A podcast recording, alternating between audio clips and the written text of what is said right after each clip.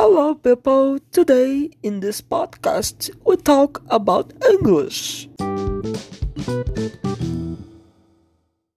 Depois dessa imitação horrorosa de um sotaque britânico, hoje no podcast a gente vai falar sobre por que não pediram a Evans de Agatha Christie.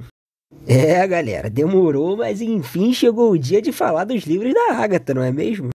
Sim, gente, eu tô lendo o pensamento de vocês e sim, o livro é, é uma pergunta. O título do livro é uma pergunta e essa pergunta vai até o final, só sendo respondida num dos últimos capítulos.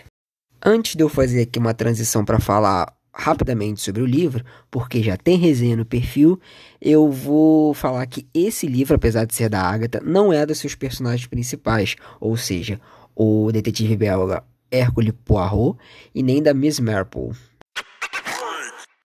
O livro vai contar a história do filho de um vigário que encontra o corpo de um homem que caiu do penhasco. E nessa brincadeira ele acredita que tenha sido só um acidente, assim como todo mundo acredita. Mas quando ele chega perto do corpo do cara, o cara ainda está vivo, consciente, mas dando suas últimas palavras, que é justamente o título do livro, Por que não pediram a Evans?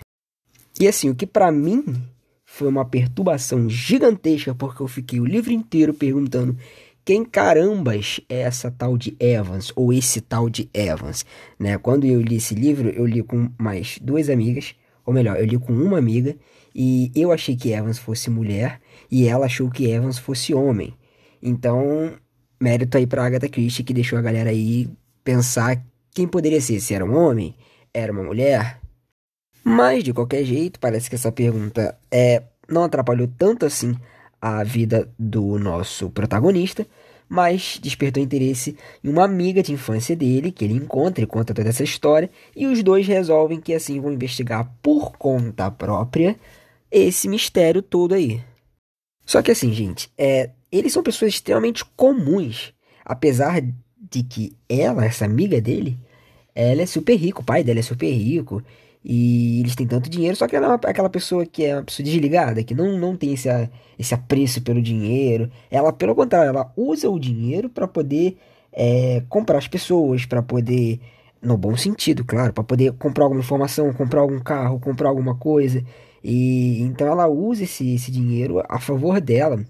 E o filho do vigário, como eu disse, ele é um cara muito humilde, é um cara muito simples e ele não tem muitas pretensões, ele não tem muitas aspirações de vida. Então, quando esse. É, quando esse crime, né? Porque até então ninguém acreditava que pudesse ser crime, mas sim que o cara tivesse escorregado do penhasco. Mas quando eles percebem que pode ser um crime, eles começam a investigar por conta própria. Então era como se o filho do pastor da igreja fosse atrás de investigar um crime. É justamente isso que acontece no livro. E assim, se vocês gostam de história de época, não necessariamente romance, mas uma história de época em que as coisas ficam datadas, né? Que você olha e fala: "Meu Deus, isso aqui é muito anos tal". Esse é o livro certo, porque as pessoas, elas são muito inocentes nesse livro. As pessoas são muito simples e não tem essa maldade que a gente tem hoje em dia. Qualquer ação que eles têm hoje, o pessoal já fica, ah, não sei o quê. Como, por exemplo, em determinada passagem do livro, a personagem da, da amiga dele, simula um acidente de carro para poder ficar íntimo das pessoas de uma determinada casa. Gente, é, hoje em dia isso nunca aconteceria. A pessoa cairia, bateria, já, já chamaria a polícia, chamaria a ambulância. E como a história se passa, é, acho que se passa na verdade ali nos anos 30, né? Nos anos 40, não, não lembro direito agora, mas acho que é nos anos 30. É, as pessoas são muito inocentes, ainda mais que é uma vila no país de Gales. E então, assim, é tudo muito, muito simples. E é interessante o, o livro se passar no país de Gales, porque a autora é uma autora inglesa e ela tem as tramas se passando em vários lugares, e nesse livro ela escolheu que seria passado no, no país de Gales. E eu não sei se vocês já leram o livro da Agatha Christie, mas é, é um mistério que você vai, ele vai te enrolando, você vai caindo nesse mistério, você vai entendendo o que, está acontecendo.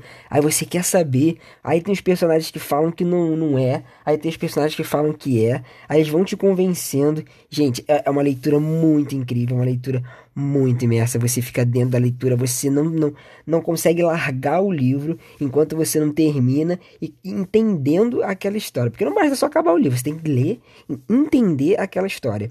E como nesse caso a gente não tem uma Miss Marple e nem um Hércules Poirot, que são personagens da Agatha que chegam no final do livro, eles explicam a trama inteira, é você que tem que entender. É, é óbvio que eles vão te passando no livro, ou a história, né? Eles vão te contando o que foi caso a caso, mas não tem no final aquela figura que centraliza a história toda e te explica.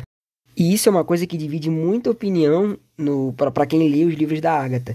Porque muita gente não gosta dessa figura centralizadora que explica o, o enredo, como é o caso do, do detetive belga e da detetive inglesa.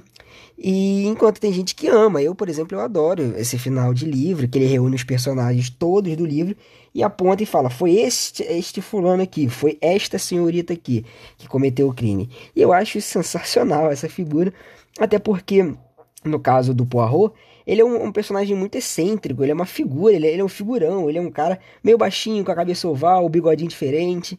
Então essas características aproximam o, o personagem do leitor. Então quando ela lança um livro que não tem ele, a gente fica desconfiado.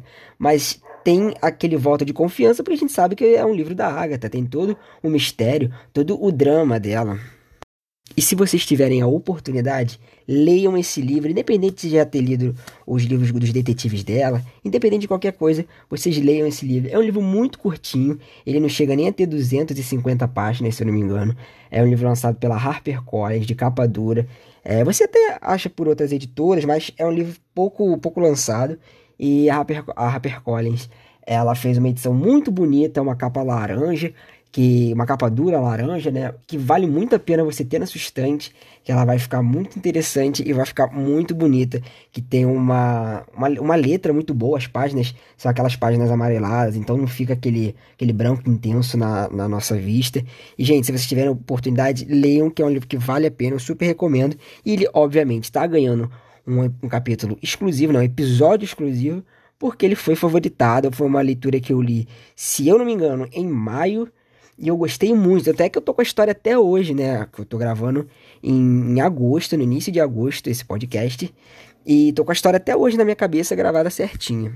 Acho que eu já consegui falar tudo que eu queria, já consegui fazer um apanhado do livro, já, acho que eu já consegui despertar o interesse de vocês pelo livro. Então vamos logo fazer a transição para eu poder encerrar e fazer os agradecimentos para vocês. Muito obrigado. Eu quero agradecer a todos vocês que escutaram o podcast até agora. Quem for ler o livro, me dá o feedback que eu me amarro quando vocês chegam para mim e comentam sobre o livro. E mais uma vez aqui, eu quero agradecer a todo mundo que vem escutando os capítulos, que vem me dando essa força, que vem me dando essa moral. E desde já fica aqui o meu muito obrigado. E com vocês até o próximo episódio. Um beijo e fui, gente!